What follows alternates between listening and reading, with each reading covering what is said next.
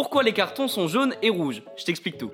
Tout se passe en 1966. À cette période, les cartons n'existent pas encore, l'arbitre doit avertir les joueurs à l'oral. Mais avec l'adrénaline et le bruit dans le stade, c'est possible que l'avertissement d'un arbitre passe complètement inaperçu et que personne ne le comprenne. C'est ce qui s'est passé à la Coupe du Monde 1966. L'Angleterre affronte l'Argentine en quart de finale. Le match est assez violent, les contacts sont rudes, l'arbitre est obligé d'intervenir pour mettre le calme. Le capitaine de l'Argentine est exclu, mais il refuse de sortir et les spectateurs dans le stade ne comprennent pas du tout ce qui se passe. Il y a même deux joueurs anglais qui sont avertis, ils prennent un avertissement oral, mais ils l'apprendront que le lendemain dans la presse ça pose un gros problème. C'est à ce moment-là que Ken Aston, un arbitre anglais, a l'idée du siècle. C'est en s'arrêtant à un feu rouge qu'il trouve qu'il y a un lien évident avec le football. Le jaune signifie attention, synonyme d'avertissement, et le rouge signifie stop, synonyme d'exclusion. C'est donc en 1970 que les cartons font leur première apparition lors d'une Coupe du Monde.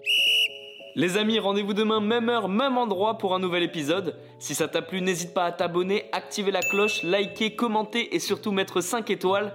Et oui, j'allais oublier, si t'as une question, peu importe laquelle, il n'y a jamais de questions bêtes, pose-la en commentaire et j'y répondrai dans un prochain épisode. Foodcast est à retrouver sur Spotify, Deezer, Apple Podcast et toutes les autres plateformes. Je te dis à demain, ciao